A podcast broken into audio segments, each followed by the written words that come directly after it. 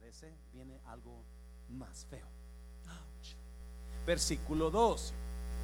Vi también un mar como de vidrio mezclado con fuego. De pie a la orilla del mar estaban los que habían vencido a la bestia, a su imagen y al número de su nombre. Tenían las arpas que Dios les había dado.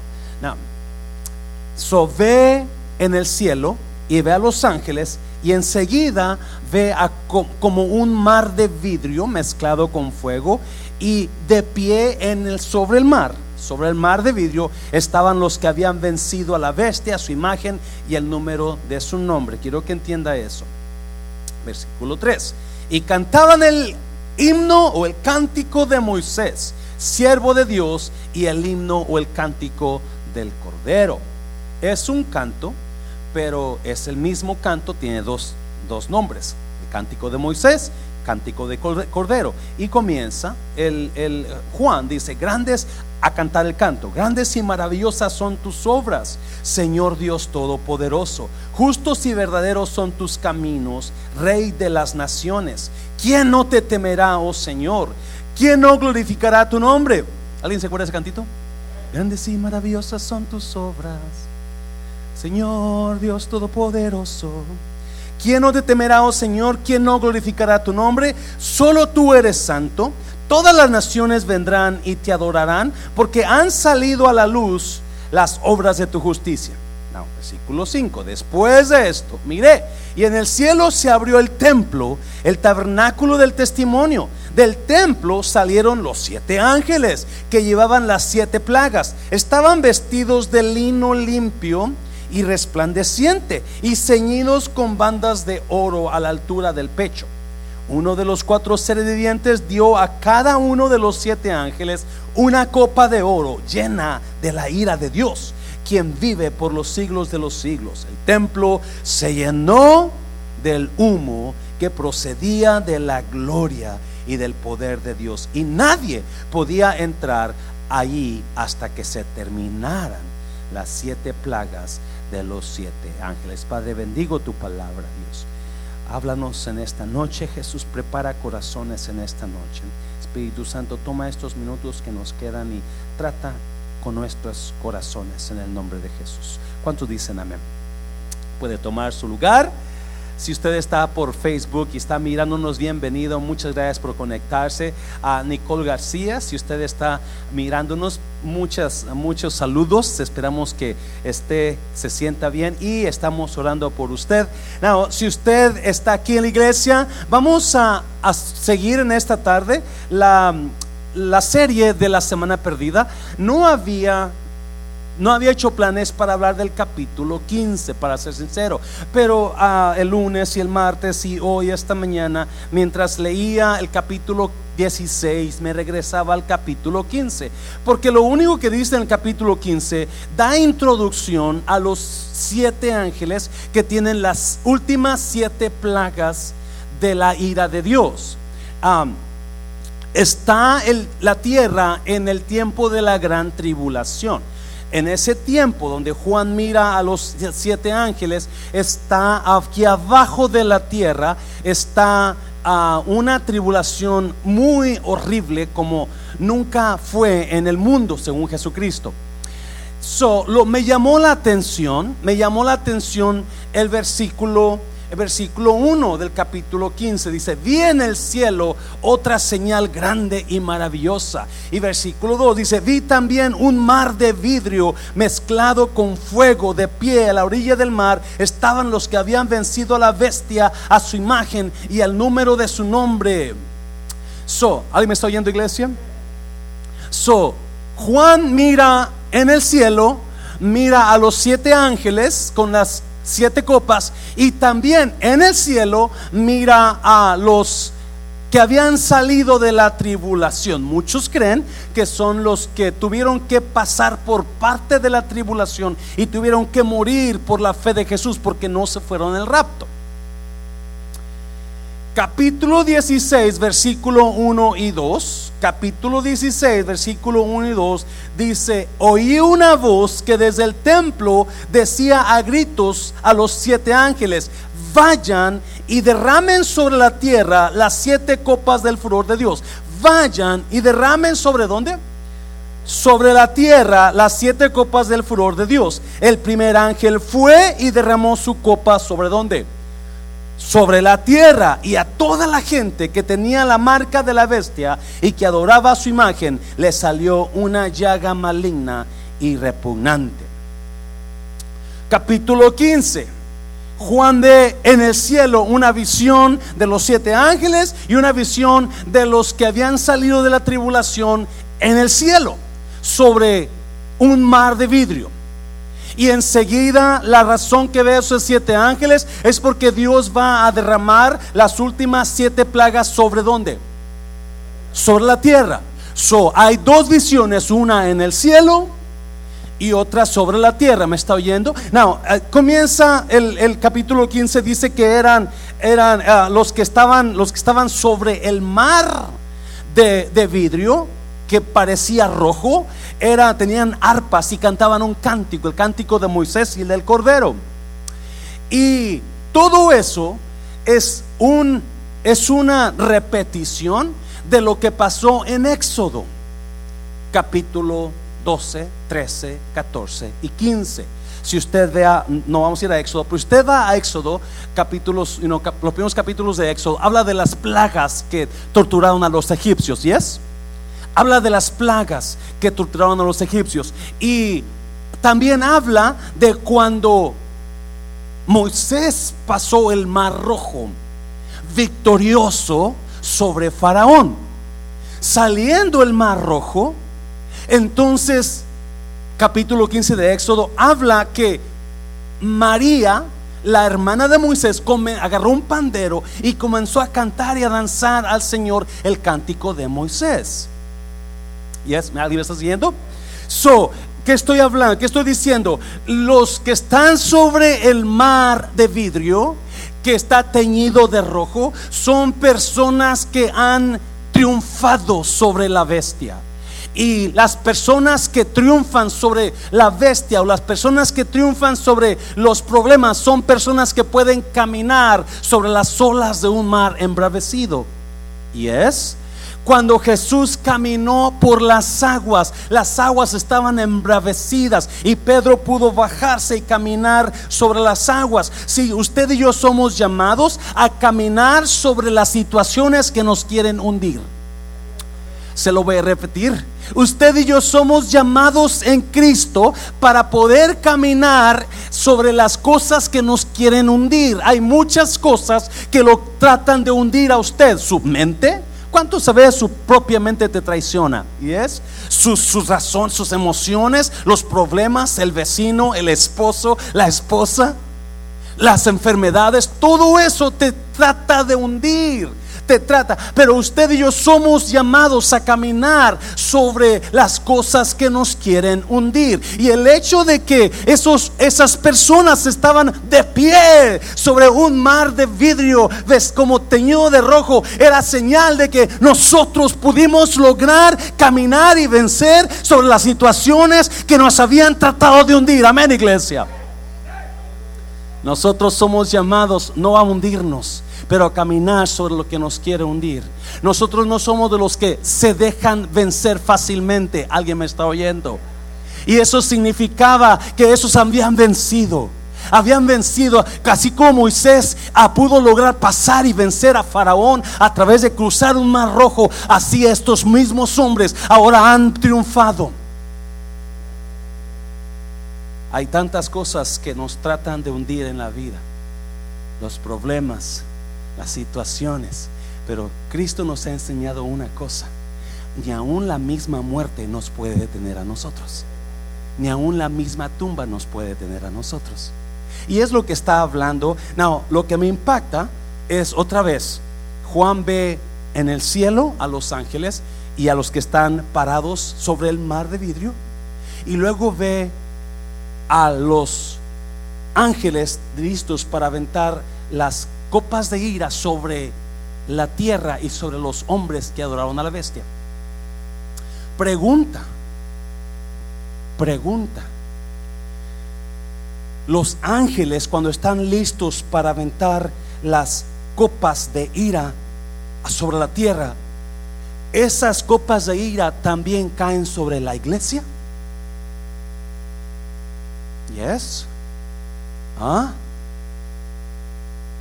So, por eso Juan mira dos visiones, una en el cielo y una en la tierra.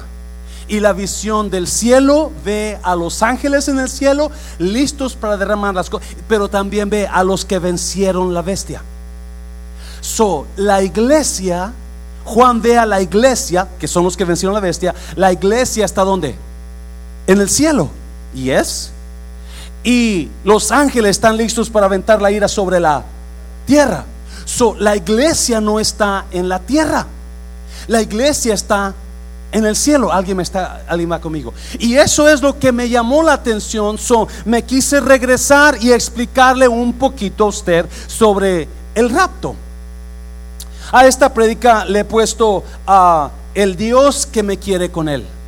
El Dios que me quiere con él. Porque, oh Dios mío, oh, eh, mirando la palabra de Dios, me doy cuenta de un Dios que me quiere tener donde Él está. Yo solo quiero estar donde tú estás. Dios lo quiere tener a usted donde Él está. Y mucha gente está confundiendo la situación del rapto, donde Dios viene a la tierra para arrebatar a su iglesia. Ahorita lo vamos a leer claramente, para darle a usted esperanza. No, el rapto es un tiempo donde Jesús va a venir y se va a llevar a su iglesia con él. La palabra rapto no está en la Biblia, pero la palabra, la palabra harpazo es, es traducir al griego donde dice que nos va a levantar con él a las nubes, nos va a arrebatar a la fuerza. So, esa palabra significa que nos va a llevar, queramos o no. Él va a llevarnos con nosotros.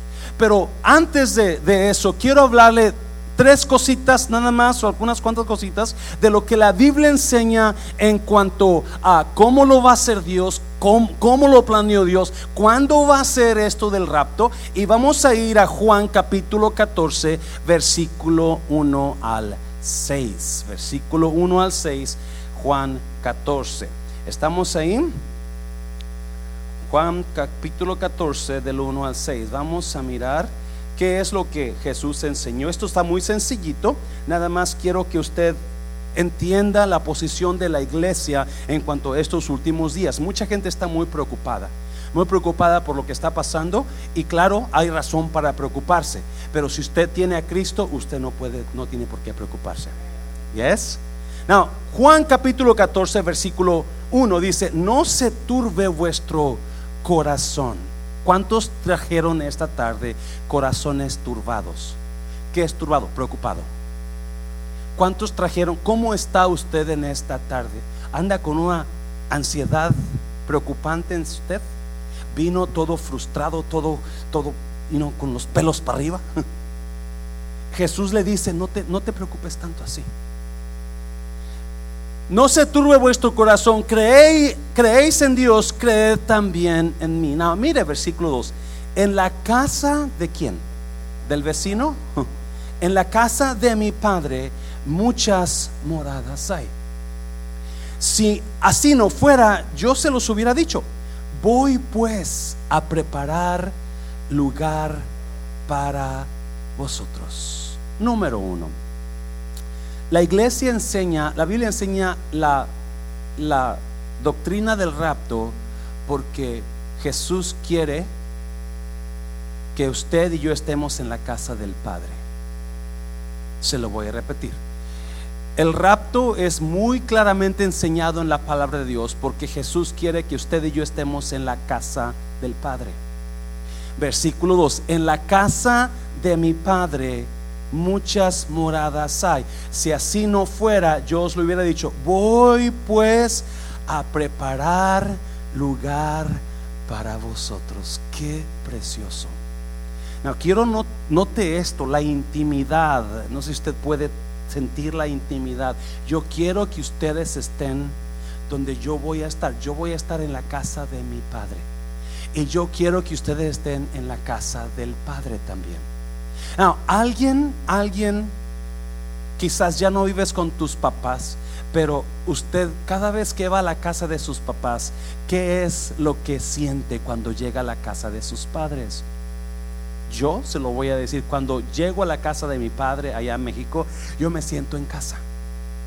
Porque ahí crecí. Yo tengo la confianza para llegar, abrir el refri, a tomar lo que quiera tomar, dormir donde yo quiera dormir, jugar afuera, jugar con mis sobrinas, porque esa es la casa de mi padre. Y en la casa de mi padre hay confianza. ¿Alguien me está oyendo? La casa del padre es un lugar donde usted quiere estar donde usted quiere llegar. Y yo tengo un año y medio, casi dos años que no voy a la casa de mi padre y estoy haciendo planes por causa del COVID. No pude ir este, esta, esta primavera, pero estoy haciendo planes lo más, lo más pronto que pueda ir porque anhelo estar en la casa, porque hay tantos recuerdos ahí. Y quiero caminar donde caminaba con mi papá y quiero, quiero andar en esos lugares que crecí de niño, porque eso me trae confianza. En la casa de mi padre hay seguridad para mí. ¿Cuántos han estado rentando o de arrimados en una casa? Pero esa no es la casa de usted, esa no es su casa de su papá ni de su mamá. ¿Y usted cómo se siente? Incómodos, ¿verdad? Pero cuando si su papá le dice, ¿qué está haciendo ahí, hijo? Vente para mi casa. Usted llega y sabe que esa es su casa. Esa es su casa porque es la casa de mi papá. Y lo que me impacta es que Jesús dice, hey, hay muchas moradas allá, voy a ir a preparar lugar para ustedes. Es cuando fue cuando fue Jesús a preparar, cuando fue a preparar lugar, cuando resucitó de la tumba. Él se fue al cielo y se fue a preparar lugar. No, imagínense, no tenía que hacer eso Jesús. ¿Y es? No tenía que hacer eso. Porque ¿sabe qué va a pasar? Jesús se lo va a llevar a usted. Y cuando, pero después de después que llegue el milenio, él va a regresar con usted a la tierra. ¿Sabe usted eso? Vamos a mirarlo más. No, no pierda esta serie porque está increíble. después que nos vayamos con Jesús, usted y yo vamos a regresar a la tierra con Jesús. Pero imagínese, quiero que lo entienda esto. Jesús no tenía que llevarnos, nos podría haber dejado aquí. Pero Él no quiere que estemos aquí porque esta tierra va a pasar por unos tiempos tan horribles. ¿Y es? Y Él quiere protegernos a nosotros. Él quiere asegurarse que usted está bien en Dios. Y por eso dice, no, yo te voy a llevar conmigo. A alguien, alguna esposa alguna esposa, su esposo se vino a de México o de su país para acá y se vino solo y él le prometió, yo voy a regresar por ti. ¿Alguien aquí? ¿Alguien aquí? ¿No? ¿Nadie? ¿Yes? Y, y usted que estaba, estaba deseando cuando llegara el esposo para venirse con él. ¿Ya? ¿Alguien está aquí, iglesia? Eso es lo que Jesús le está diciendo. Yo voy a yo me voy a ir a preparar lugar a la casa de nuestro Padre. Quiero que estés en la casa de mi Padre y voy a regresar por ustedes. Mira, versículo 3. Pon, ahí versículo 3. Y si me fuere y os prepararé lugar, ¿qué? ¿qué? Vendré otra vez y os tomaré. I'm going to take you with me. Like it or not, I'm going to take you with me. Te voy a agarrar, te voy a tomar, te voy a raptar. Te voy a robar. Y os tomaré a mí mismo para que donde yo estoy. Acuérdate, hablamos eso el, el domingo. Dios anhela tanto estar con nosotros. Dios anhela tanto tener ese tiempo con nosotros. Por eso, toda esta doctrina del rapto el rapto no es simplemente porque pues ya vino Dios. No, no, Él no tenía que, no tiene que venir para llevarnos. Podría habernos dejado aquí en el milenio, venir otra vez, sentar su, milenio y, estar aquí con nosotros. Pero no, Él quiere que vayamos para que veamos su gloria. Él quiere que vayamos, Él quiere presumirnos lo que Él tiene. Hablamos domingos. Él quiere, Él quiere impresionarnos. Por eso Él quiere que estemos con Él. Jesús le prometió a la iglesia, yo, los, yo voy a regresar por ustedes. Voy a prepararles lugar. ¿Cuánto tiempo hace que se fue Jesús? Dos mil años, dos mil veinte años, ¿yes? So, imagínense, tiene dos mil veinte años preparándonos un lugar. ¿Se imagina el lugar increíble que está haciendo? Ya, porque tanto tiempo preparando lugar para usted y para mí eso es la promesa de Jesús. Y, otra vez, en el versículo 1 dice, no se turbe vuestro corazón ni tenga miedo. No, acuérdese, usted y yo no miramos a lo corto, miramos a lo largo. Toda persona que tiene visión corta no va a poder lograr mucho porque no mira a largo plazo. Usted y yo no somos de vista corta las cosas al, corto plazo siempre son muy engañosas. Mire a largo plazo. Y el largo plazo está, Jesús dijo, no se turbe vuestro corazón ni tenga miedo. En la casa de mi padre muchas moradas, yo voy a preparar lugar. Ahora vas a tener aflicción, pero al final el victorioso eres tú. Al final la victoria eres tú. Si tú te quedas en mí, tú tienes victoria al final. So quédate ahí en eso. Versículo 3, vamos a leerlo. Y si me fuere y os prepararé el lugar, vendré otra vez y os tomaré a mí mismo para que donde yo estoy, vosotros también estéis. Todo el plan de Jesús del rapto es venir porque quiere estar con usted. E, eso es, eso, esa es la intimidad que quiere Dios con nosotros. Él quiere pasar tiempo, así como pasaba tiempo con Adán en el Edén, así también Jesús quiere pasar tiempo con nosotros. Versículo 4. y sabéis a dónde voy y sabéis el camino. Versículo 5. Le dijo Tomás, Señor, no sabemos a dónde vas. ¿Cómo pues podemos saber el camino? No, esa palabra traducida, Señor, no sabemos a dónde vas, no sabemos llegar. No sabemos el camino, no podemos llegar a donde tú vas. ¿Alguien me está oyendo? No podemos llegar. Jesús le contesta a Tomás, versículo 6, que le dijo, ah, Jesús le dijo, yo soy el camino, yo soy la verdad y yo soy, nadie viene al Padre si no es por mí escuche bien, por favor, y esto ah, es tan clarito y, tan sencillito, pero es importante que si alguien no lo entiende, la única manera que usted va a poder pasar tiempo con Jesús, o la única manera que usted va a poder irse con Jesús, es cuando usted encuentre el camino. Y el camino no es su religión, el camino no es la iglesia Mundo Restauración, el camino menos es el pastor, el camino es Jesucristo, yo soy el camino. No, si usted está caminando por otro camino, mucha gente que está caminando por el camino de la religión, camino de lo que sus padres le enseñaron, lo que usted cree, hay tanta gente creyendo lo que ellos creen, no se dan cuenta que están caminando a la destrucción. Cuando usted no sabe un camino, cómo llegar a cierto lugar, ¿qué va a pasar con usted? Se va a perder. Y toda hay mucha gente perdida en el mundo, iglesia. Y me, sorprende tantos hombres, buenas personas, mujeres, buenas personas, que no, yo no voy a ir, no, yo no puedo, no, es que yo me... No, usted se va a perder. La única persona que puede llevarlo al cielo es Jesucristo.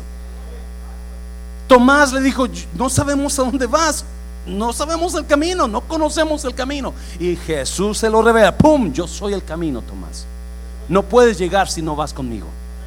¿Cómo está usted al que me está mirando por Facebook? ¿Usted tiene el camino? ¿Usted va por el correcto camino o usted está en una religión que no lo lleva a ningún lugar? So, Jesús nos da la, la, la, la, la, la doctrina en Juan 14 que Él va a venir por nosotros. Eso se llama el rapto de la iglesia.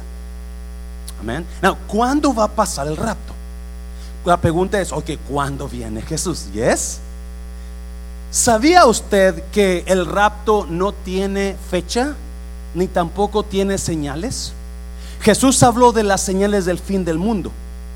Terremotos, guerras, pestes, virus, COVID-19 y más. Pero del rapto no se habló ninguna señal. Lo que sí enseñó Jesús fue una cosa muy importante. Daniel capítulo 12. Vamos a Daniel capítulo 12, versículo 1 y 2. En aquel tiempo, ¿cuál tiempo? Últimos tiempos. Se levantará Miguel, el gran príncipe que está de parte de los hijos de tu pueblo, los hijos de Dios, y será tiempo de que de angustia cual nunca fue desde que hubo gente hasta entonces. Jesús dijo eso mismo en capítulo 24 de Mateo. Dice que la gran tribulación será tiempo de angustia, donde todo demonio se va, se va, va a estar suelto y Satanás va a estar suelto. Hemos hablado mucho sobre esto y van a hacer y deshacer. Ah, pero en aquel tiempo será que será libertado tu pueblo, todos que, los que se hallen, ¿dónde? escritos en el libro. So Daniel nos da una idea y una visión, profecía de lo que va a pasar últimos tiempos. Capítulo 12 dice, en la gran tribulación va a haber tiempo de angustia y en aquel tiempo va a ser un tiempo horrible, pero en aquel tiempo los que estén escritos, tu pueblo va a ser qué? Libertado. No, so, ¿cuándo va? No, versículo 2 para que lo entendamos un poquito más, porque esto está, está, se conecta con varias cosas. Y muchos de los que duermen en el polvo de la tierra serán qué? Muchos de los que están muertos, en otras palabras, ¿verdad?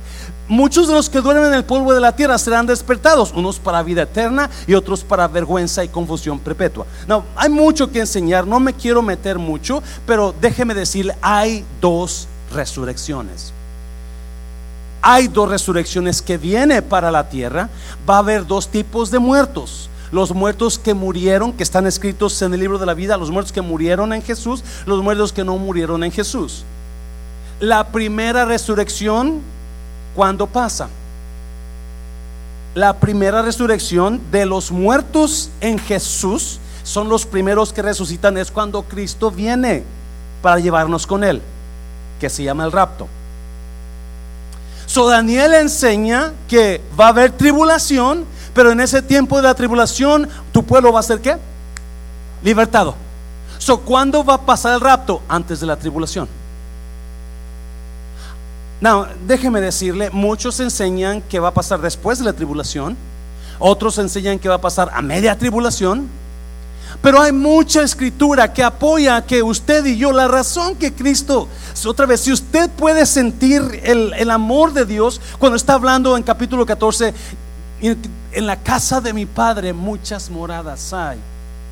Si no fuera así, yo los hubiera dicho. Así es que voy a preparar lugar para ustedes, para que donde yo esté, ustedes también estén. No, entienda esto. Dios quiere asegurarse que usted está seguro. Dios quiere asegurarse que usted está seguro. Déjame decirte una cosa, creyente, yo sé que usted, desde que se hizo creyente, usted ha batallado con muchas cosas. Número uno, con la esposa. No es cierto, no es cierto, no es cierto. No, usted ha batallado muchas áreas de su vida porque desde que hizo cristiano, parece que nomás se hizo cristiano y los problemas lo, lo, lo, lo, lo, lo, lo, lo pum porque el demonio, desde el que usted se hizo creyente, el demonio lo hizo su enemigo número uno.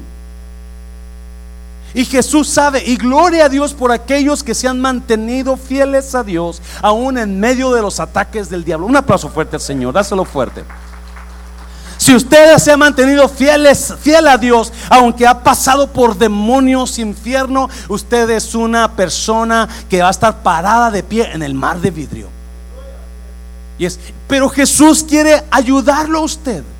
Si a través de toda la Biblia, Dios me enseña que Dios nos hace pasar por problemas, por, por, situaciones difíciles, donde va a estar mejorando nuestro carácter y nos va a ir transformando nuestro carácter. Pero Dios nos hace pasar por eso porque nos quiere librar de nosotros mismos. ¿Alguien me está oyendo? Alguien, alguien, alguien aquí ¿Alguna vez ha querido ayudar a alguien porque quiere ayudarle a esa persona a ser libre de él o ella misma? ¿No, no sabe lo que estoy diciendo?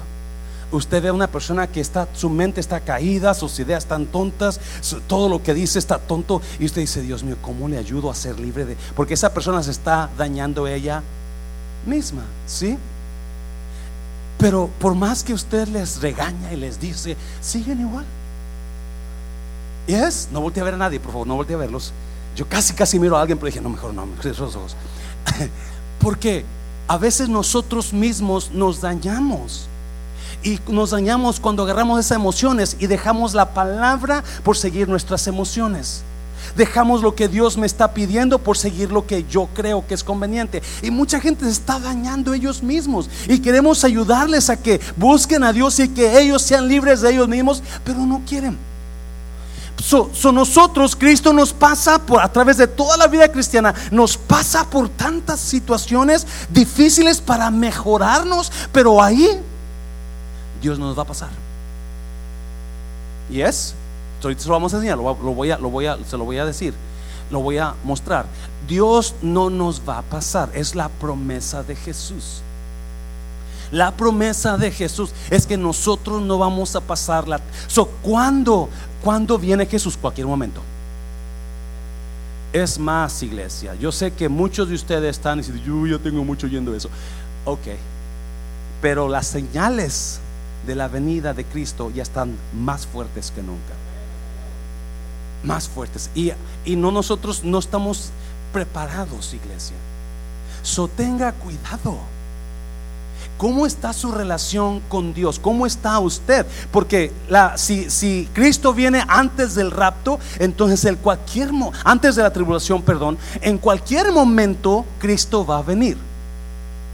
Y Daniel me enseña que ese tiempo va a ser tribulación, pero nosotros vamos a ser liberados.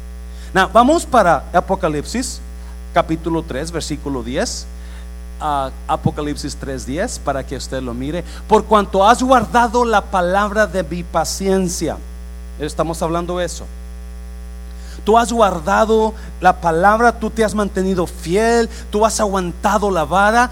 Yo también te guardaré de la hora de la prueba que ha de venir sobre el mundo entero para probar a los que moran sobre la tierra. Esa palabra se le fue dada a Filadelfia, la iglesia en Filadelfia.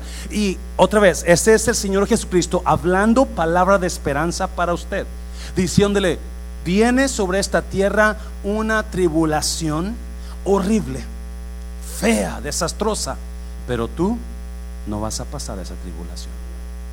Tú vas a ser guardado de esa tribulación. Segunda de Tesalonicenses Vamos para allá. Segunda de Tesalonicenses capítulo 1. Versículo 3. Hermanos míos, en todo momento tenemos que dar gracias a Dios por ustedes. Y así debe ser, pues ustedes confían cada vez más en Dios y se aman más y más los unos a los otros. Por eso, nos sentimos orgullosos cuando hablamos de ustedes en las otras iglesias de Dios. Porque aunque ustedes tienen dificultades y qué más, y problemas, se mantienen como firmes y siguen confiando en Dios. Acuérdate, iglesia, una señal, pastor, ¿cómo sé que mi pareja es salva? ¿Será salvo o no es salvo? ¿Cómo sé que mi amigo es salvo? ¿Cómo sé que ese hermano es salvo? Una señal de una persona que es salva es que esa persona permanece en la fe. No se va, no se aleja de Dios, permanece en la fe, no importa la situación que venga a su vida. So, Pablo está diciendo, los admiramos porque ustedes a pesar que tienen dificultades y problemas, se mantienen firmes y siguen confiando en Dios. A veces, vamos a ser honestos, a veces es difícil seguir confiando en Dios cuando no ve resultados, ¿sí o no? ¿Y es? ¿Cuántos de ustedes, no levante la mano, mujer, cuántas de ustedes usted ha orado y pedido ayunado por su esposo y él igual de o más peor de diablo y usted ya perdió toda esperanza que su esposo llegue a convertirse y ya, ya, ya ni confía en que, ¿y es? O a veces al revés, a veces el esposo que quiere que la esposa y, la esposa toda endiablada. Y por más que ora y ora y ora, esa esposa como que más se aleja. ¿Ya? Es difícil seguir confiando. ¿Alguien me está oyendo? Es difícil seguir confiando a Dios a veces cuando gente te quiere dañar o te daña y, tú quieres ver que, y no, que les caiga un rayo y no, se, no les cae. O quieres ver que ganen 100 libras de repente y verlo así. y como dices, Dios, ¿hasta cuándo? La voy a ver con 300 libras. ¿Ya? Y ya como que ya no confías. Pero qué bonito cuando a pesar de que no ves el resultado, tú sigues confiando en Dios. Tú sigues creyendo que Dios va a hacer algo a su tiempo. Y aquí está la respuesta. Mira lo que dice Pablo. Esto versículo 5. Esto demuestra que en verdad Dios es justo y que los está haciendo merecedores de su reino por el que ahora sufren. Usted y yo vamos a pasar por sufrimiento en el reino de Dios, iglesia. No crea que la gente que, dice y predica que usted venga a Cristo y usted es más que vencedor y campeón, o sí, si permanece en el sufrimiento. Porque no todo se le va a dar. Así como los polluelos esperan a la mamá águila. Y viene la mamá águila. No, no, no, no. Dios todo lo puso a su alcance, pero usted tiene que estirarse para agarrarlo. No, no todo lo Dios le va a dar en la boca. Tenemos que estirarnos, tenemos que estrecharnos para poder alcanzar lo que queremos. Versículo 6. Dios es justo. ¿Y qué más? Y castigará a quienes ahora los hacen. Uh, gloria a Dios. Quizás ahora hay gente que se está riendo de usted. Quizás ahora hay gente que está tratando de hacerles daño a escondidas. Pero Dios es justo. Yes. Tarde o temprano usted va a ver a esas personas bajo el juicio de Dios. Déjame te doy un testimonio del cual no estoy muy orgulloso. Cuando yo estaba recién convertido en Cristo, uh, yo me hice amigo de un jovencito, yo tenía 19 años, él tenía 13 años. Y éramos, éramos tres muchachos, el, otro era más grande que yo, tenía como 24 años, pero los tres éramos bien cuatuchos. Y siempre andábamos juntos.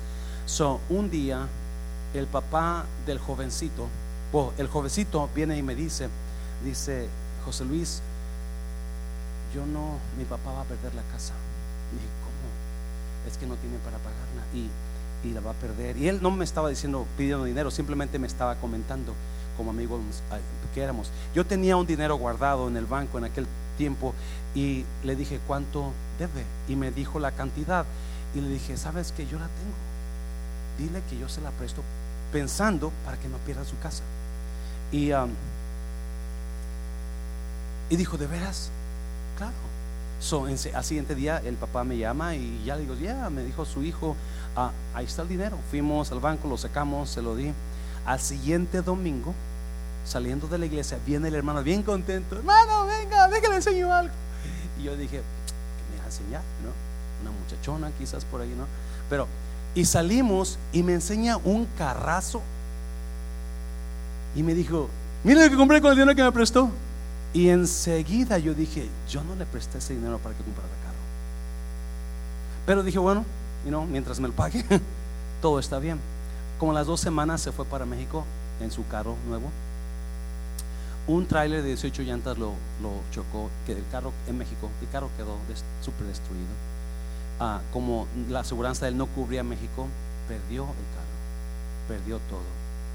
Como al mes, ah, pero pasó el tiempo y no me pagaba. Y, yo comencé a, dudar y dije, so, un día le pregunto, hermano, este, ¿cuánto me va, ¿cuándo me va a comenzar a pagar? Y dijo, no tengo dinero. So, yo, yo ya dije, ok. Como al mes que hablé con él, supe que le pegó cáncer. Y después, en unos cuantos días, murió el Señor. Yo aprendí una cosa ahí. Tú no juegas con los hijos de Dios. no juegues, no trates de dañarlos. Tarde o temprano va a venir juicio. Por eso no se preocupe cuando alguien quiera dañarlo. Usted está alguien mirando arriba. Dios es justo. ¿Y qué dice? Dios es justo y castigará a quienes ahora los castigará. Hay gente que se ríe de usted y de Dios porque ahorita están bien, aunque están dañándolos a usted, pero no saben que viene sobre ellos. Y usted no quiere caer en eso. Si alguien le hizo daño, no les haga daño para atrás. Dios es justo y va a castigar. No queremos caer en el te dime y te diré y me haces te haré. No, no, no, no, no, no. Sí, a veces nuestro yo, ah, vamos a ser honestos, ¿sí es? A veces yo quisiera que, como te digo, quisiera, you know, ah, agarrarlo de la greña si es que tiene greña, pero bueno, algunos no tienen greñas, no puedo agarrarlos de la greña. You? Dios es justo. ¿Yes? Versículo 7. Cuando el Señor Jesús venga desde el cielo, ¿cuándo? Cuando el Jesús Señor venga desde el cielo entre llamas de fuego y en compañía de sus poderosos ángeles, Dios les dará alivio a quienes, a todos ustedes como lo ha hecho con nosotros. Otra vez, cuando está hablando Pablo de la venida de Jesús y él dice que a usted y a mí nos va a dar qué? Alivio nos va a ayudar, nos va a sacar de lo que estemos pasando. Versículo 8 castigará a los que no obedecen su mensaje ni quieren reconocerlo. Versículo 9. Y los destruirá para siempre. Wow. Se está hablando de la venida de Cristo otra vez. Muchos enseñan que la tribulación va a pasar después que, el rapto pasa después de la tribulación y usted y yo pasamos la tribulación, pero es obvio y es claro que la tribulación me va a librar a mí porque Cristo me quiere, quiere mi seguridad, Cristo quiere su seguridad de usted y donde, ¿dónde vamos a estar seguros? En la casa del Padre. En la casa del Padre vamos a estar seguros. Todo esto viene a la tierra y Él sabe que viene algo horrible, pero quiere que sus hijos estén seguros. ¿Dónde? En la casa del Padre. Por eso el rapto, versículo 9, y los destruirá para siempre, los echará lejos de su presencia, donde no podrán compartir su gloria y su poder. 10. Esto sucederá otra vez cuando quién? El Señor Jesucristo vuelva, para que todo su pueblo elegido lo alabe y admire. Y ustedes son parte de ese pueblo, pues han creído en el mensaje que les dimos. ¿Cuál es el mensaje? El Evangelio de Jesús. Déjeme hablarle a usted que está mirando en Facebook para que usted pueda ser libre de todo esto que viene de las plagas de la tribulación. Tiene que aceptar el Evangelio de Jesús. Tiene que, eso lo va a liberar a usted. Dáselo fuerte, Señor Iglesia. Dáselo fuerte. So, Jesús quiere que yo esté en la casa del Padre, por eso trajo, enseñó el rapto. Él quiere que yo esté donde Él esté. Él quiere que, ah, He wants me to be with Him forever. And He wants me to be secure in the Father's house. Y el único lugar donde yo estoy seguro es en la casa del Padre.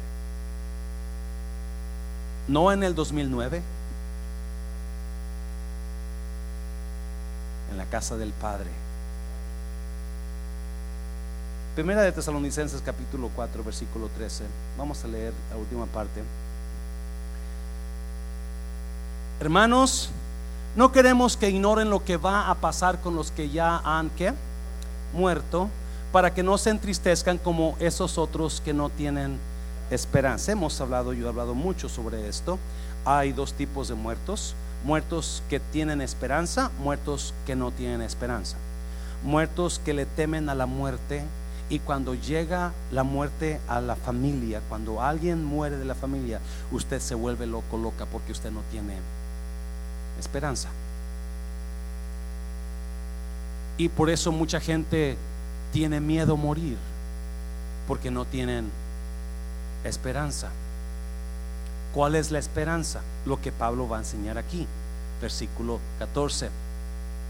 ¿Acaso no creemos que Jesús murió y resucitó? ¿Cuántos a veces están hablando solos y se contestan solos? ¿Y alguien aquí está hablando? No, ¿cómo hago esto? Ah, ya sé, voy a hacerle así. cucu. Pablo está así. ¿Acaso no creemos que Jesús murió y resucitó? Él se pregunta y se contesta. Así también Dios resucitará con Jesús a los que han muerto en unión con Él. Dios va a resucitar a toda persona que murió conociéndolo a Él. No a toda persona religiosa, no a toda persona que profesaba una religión, pero a toda persona que lo conoció a Él. Toda persona que aceptó al Señor Jesús en su corazón como su Salvador, Dios lo va a resucitar. Primero, versículo 15. Conforme a lo dicho por el Señor, afirmamos que nosotros, los que estemos vivos y hayamos quedado hasta la venida del Señor, de ninguna manera nos adelantaremos a los que hayan muerto. Pablo comienza a enseñar la doctrina del rapto, del arrebatamiento en, en estos versículos, versículo 16. El Señor mismo descenderá del cielo con voz de mando, con voz de arcángel y con trompeta de Dios y los muertos otra vez en Cristo resucitarán primero. Dos resurrecciones, dos tipos de muertos. Los que están muertos en Cristo, los que murieron sin Cristo. Y esto es importantísimo para cada uno de nosotros. ¿Usted tiene a Cristo? Pregunta, ¿usted tiene a Cristo? Porque usted no tiene a Cristo, usted no se va a en la primera resurrección. ¿Yes? ¿Qué, qué, qué me, ¿Por qué usted dice que tiene a Cristo? Porque Cristo dijo, por sus frutos los conoceréis. El que me sigue, el que me conoce, oye mi voz y me sigue. ¿Usted está siguiendo a Cristo? Porque es importantísimo que entendamos eso el rapto viene y cuando venga Jesús por su iglesia, acuérdese, él, él fue a preparar un lugar, ahora va a venir. escuche bien, hay dos venidas de Cristo que quedan. La venida en el rapto, cuando Él viene a los aires, Él no baja a la tierra. Cuando venga en el rapto, Él no baja a la tierra.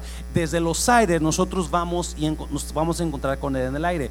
Él no viene hasta acá. Ese es el rapto. Pero después viene la segunda venida cuando Él viene a la tierra a establecer su reino. Él viene y pone pies en el monte de los olivos. Él viene y se para en la tierra. Ese, no, no malentienda. Por eso vamos a seguir leyendo los capítulos que quedan para que, porque eso enseña lo que viene. So, en el rapto, cuando Él viene por su iglesia para sacarnos de la tribulación, para que no pasemos estos dolores de parto, para que usted esté seguro en la casa del Padre.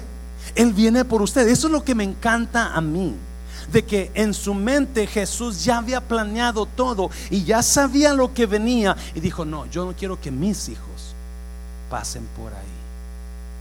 Yo quiero llevármelos a la casa de Él. Porque ahí van a estar seguros. Eso es lo que me apasiona por Dios, que cada detalle lo acomodó beneficiándolo a usted y a mí. La persona que se aparta de Cristo es una persona tonta. I'm sorry. La persona que desecha lo que Cristo le ha ofrecido es una persona tonta. Porque no sabe lo que viene al mundo. Y Cristo va a protegerlo a usted de, todo lo que trate de venir contra usted, incluyendo la tribulación. Mucha gente enseña, no, es que tenemos que pasar. si usted quiere pasar, que Dios te bendiga. Pero yo no paso, porque Dios me prometió no pasar. Porque yo lo pude sentir en la casa de. Yo voy a preparar lugar para que donde yo esté, ustedes también estén. Tú no invitas a alguien contigo a menos que estés bien encariñado con esa persona. ¿Yes? ¿Cuántos aquí invitan a todo el mundo a su casa? Usted está mal si usted invita a todo el mundo a su casa. ¿Yes? Pastor, por eso no lo invito a usted. Pues that's fine, that's fine. No puede invitar a todo el mundo a su casa, iglesia. La razón que muchas veces no Una vez un rey, el rey Zacarías, no, ah, el rey, el rey no era Zacarías, era Ah, era un rey, se me olvidó el nombre. el que se enfermó, que Isaías le dijo, Ezequías, gracias, el rey Ezequías. Él vinieron los enemigos y pasándose de amigos y el rey Ezequías le enseñó toda su casa. Los invitó, les enseñó la, la casa de Dios, la casa de él. Y en cuanto se fueron los enemigos, que eran amigos, viene el profeta Isaías y le dijo, invitaste a Senaquerib, así el, el, capitán de la guardia, a tu casa. Yeah, pasamos, tomamos café, platicamos, hicimos charritas, charritas de Pepito. ¿Qué les enseñaste? Todo, todo les, ¿Cuántos le enseñan todo a la gente que va a su casa? Dios te dice así, todo lo que ellos miraron se lo van a llevar. Porque nunca es bueno que usted meta a todo mundo a su casa. Y Jesús no a todo mundo va a meter a su casa. Solamente a los que creyeron en Él. Y cuando usted invita a alguien a su casa, usted lo invita porque usted se siente a gusto con esa persona. Yes. So Jesús va a invitar, nos invita a su casa. No, es más, nos, nos preparó, ya nos tiene lugar reservado, una ahí reserved for José Luis Mancera, reservado para Jaime Santana, reservado para Jorge Mar, reservado para Panchita, reservado para Panchito. You eso es lo que tiene Jesús. No, mire, versículo 16. El Señor mismo descenderá del cielo con voz de mando, con voz de arcángel y con trompeta de Dios. Y los muertos en Cristo resucitarán primero. hay dos resurrecciones. La primera resurrección es de los muertos que murieron con Cristo. Los que murieron sin Cristo, escuche bien, por eso les enseñaba hace rato. ¿Dónde estaba la iglesia cuando estaba la tribulación? En el cielo. Cuando está la tribulación en la tierra, la iglesia está en el cielo. Si usted va a Apocalipsis capítulo 4 a capítulo 19, la iglesia no se menciona en esos versículos. Es el tiempo de la tribulación, en esos capítulos, perdón. Pero capítulo 1 al 4, la iglesia, la iglesia, la iglesia, la iglesia. Capítulo 4 hasta el 19, la iglesia no se hace mención. ¿Por qué? Y si hace mención, está en el cielo. Capítulo 14 de Apocalipsis, donde Juan miró multitudes y multitudes de gente con vestidos de ropas blancas y le dice un anciano a, Juan, ¿quiénes son ellos? ¿Qué onda con estos? Y Juan dice, I don't know. El Señor le viejito, el anciano, el anciano le dice, estos son los que salieron de la gran tribulación y han limpiado sus ropas y las han emblaquecido con la sangre del cordero. ¿Dónde estaban ellos? En el cielo. En el día del gran juicio de Dios es cuando los muertos sin Cristo se levantan. La segunda tribulación. Y luego Juan dice, bienaventurado y santo el que tiene parte en la primera resurrección. Porque la segunda resurrección va a ser para los condenados. ¿Palabra mala? Mi mamá me decía condenado. Es un condenado. Va a ser para los que van a pasar toda su vida sin Cristo. Por eso es importante, iglesia, que meditemos, que ¿cómo está? Esto no es un juego, esto es algo real de Dios. La iglesia lo ha tomado como un juego, como un chiste, como ah, otra vez a predicar de la data. Hoy más que nunca es cuando usted debe de prepararse. Cuando usted y yo, perdón. Cuando usted y yo estemos preparados para que Jesús allá Mateo 24 dijo, you know, será en la mañana, será en la tarde, no sabemos cuándo vaya a ser pero tenemos que estar preparados. Versículo 17. Ah, Luego los que estemos, ¿qué? Vivos, los que hayamos quedado, seremos arrebatados. Es la palabra harpazo. Ah, arrebatados junto con ellos en las nubes para encontrarnos con el Señor en el aire, forzados a irnos. You know, taken up through force. Eso es lo que está diciendo Juan. Te van a, te van a llevar, aunque no quieras. ¡Fum! Vas a ser arrebatado. So, seremos arrebatados junto con ellos en las nubes para encontrarnos con el Señor. ¿Dónde? Jesús no baja a la tierra en el rapto. Jesús llega a las nubes y los muertos resucitan y enseguida nosotros los que estemos vivos vamos a ser transformados y ¡fum! No, imagínese, imagínese el caos en el mundo entero. Si hoy hubo caos con el COVID, imagínese el caos que va a pasar. Millones y millones y millones de personas desaparecidas. Cuando todo cristiano, ¡fum!, se fue. Donde estaba manejando, donde estaba trabajando, donde estaba estudiando, donde estaba lo que sea, ahí se desapareció y se quedó solo su lugar. Ese es el, el caos mundial. Es cuando este hombre toma control. Versículo, ah, y así estaremos, y así que estaremos con el Señor para siempre. Y así estaremos con el Señor para siempre. El rapto es una reunión familiar. El rapto no es solo reunión con el Padre y el Hijo y el Espíritu Santo, pero es una reunión familiar. Es una reunión donde usted, si sus familiares murieron en Cristo, usted va a volverlos a ver. En el rapto, usted va a conocer a su hijo o su hija que murió aquí. En el rapto, todo aborto que se hizo, van a conocerlos allá. Y ahí se van a dar cuenta mucho. Oh my God. Porque ese bebé en el libro de Dios ya estaba formado. Ya era una persona en el plan de Dios. En el rapto, ese bebito, bebita que usted perdió cuando estaba recién nacido, va a ir, va a ir corriendo, mamá, papá, porque va usted a volverlos a... Me está oyendo iglesia. En el rapto va a volver a ver a su mamá y a su papá que murieron en Cristo. Por eso es tan importante que usted y yo nos mantengamos en la fe, especialmente si sus familiares o su hijo o su hija murieron adelante de usted. La única manera que usted pueda volverlos a ver si esos familiares eran cristianos, si su hijo o su hija murieron bebitos, ellos están en el cielo. La Biblia me enseña que los bebitos que nacen, nacen, eh, son reinos, hijos del reino de Dios.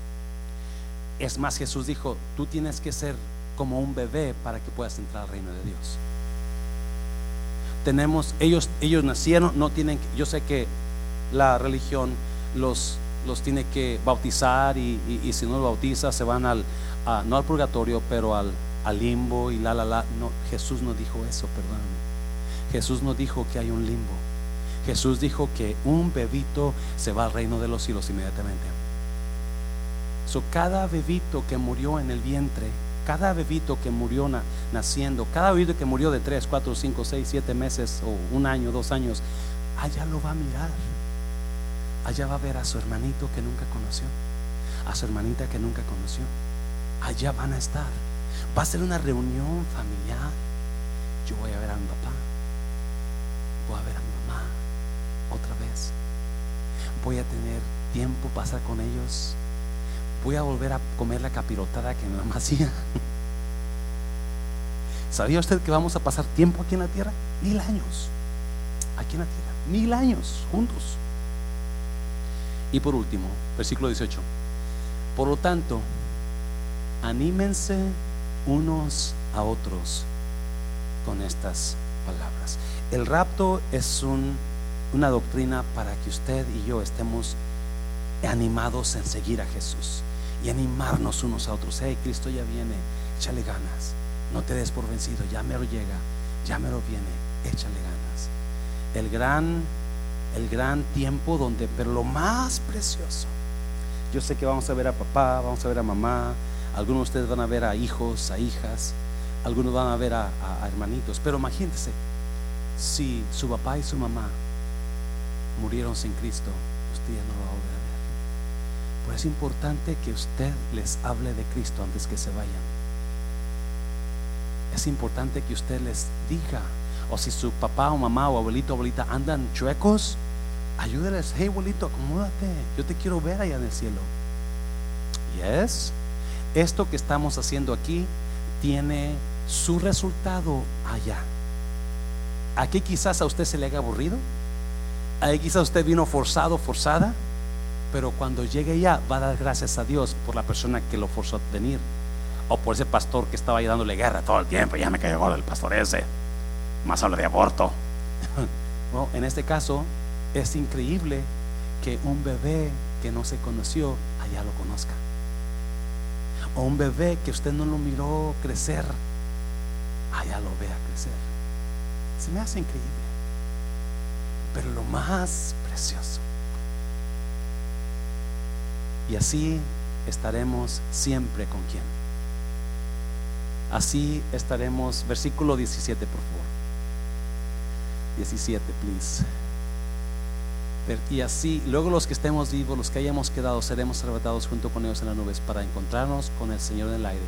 Y estaremos con el Señor para siempre.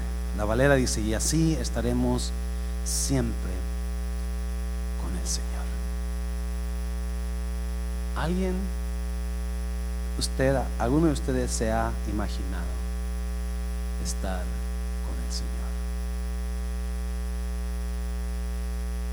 Imagínese la emoción que le va a dar saber que el Rey de Gloria murió por usted y va a ver usted los clavos.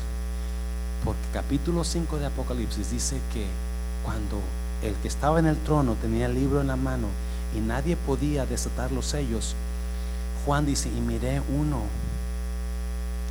como cordero sacrificado, tenía las señales, tenía las cicatrices que lo habían sacrificado, que se paró y dijo, yo soy digno.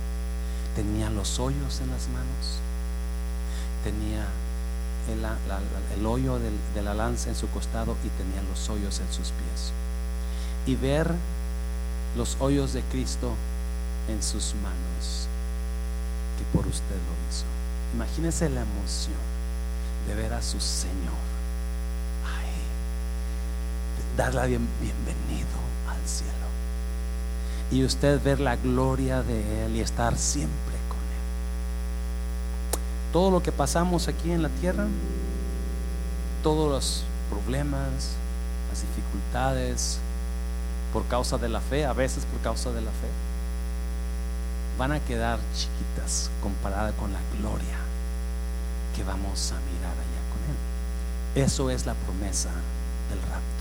Esa es la promesa de Jesús cuando les dijo, en la casa de mi Padre muchas moradas hay. Yo voy a ir para preparar lugar para que donde yo esté, ustedes también estén. Póngase de pie.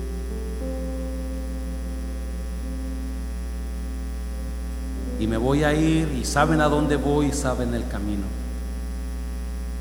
Y Tomás contesta, no sabemos a dónde vas tampoco sabemos el camino. Jesús le dijo, yo soy el camino. Nadie viene al Padre.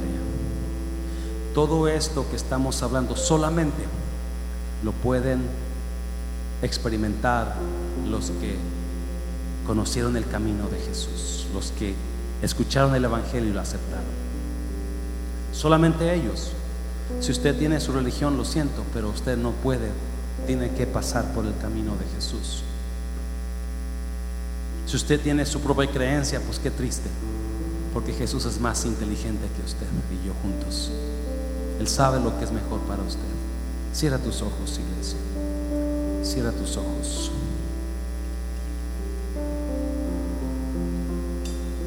Dame re, por favor.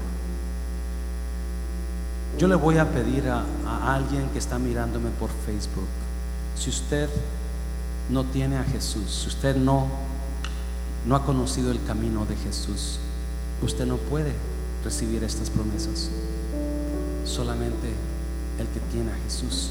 Si usted está aquí en esta tarde y usted duda que usted tenga a Jesús, ¿por qué no en esta tarde hace una decisión por Dios le entrega su vida. Ahí donde está, ¿por qué no hace esta oración y dígale, Señor Jesús, reconozco que soy pecador, que mis pecados me llevan al infierno.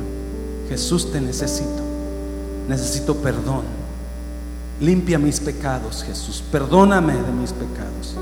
En esta noche yo te acepto en mi corazón como mi único Señor y mi único Salvador personal.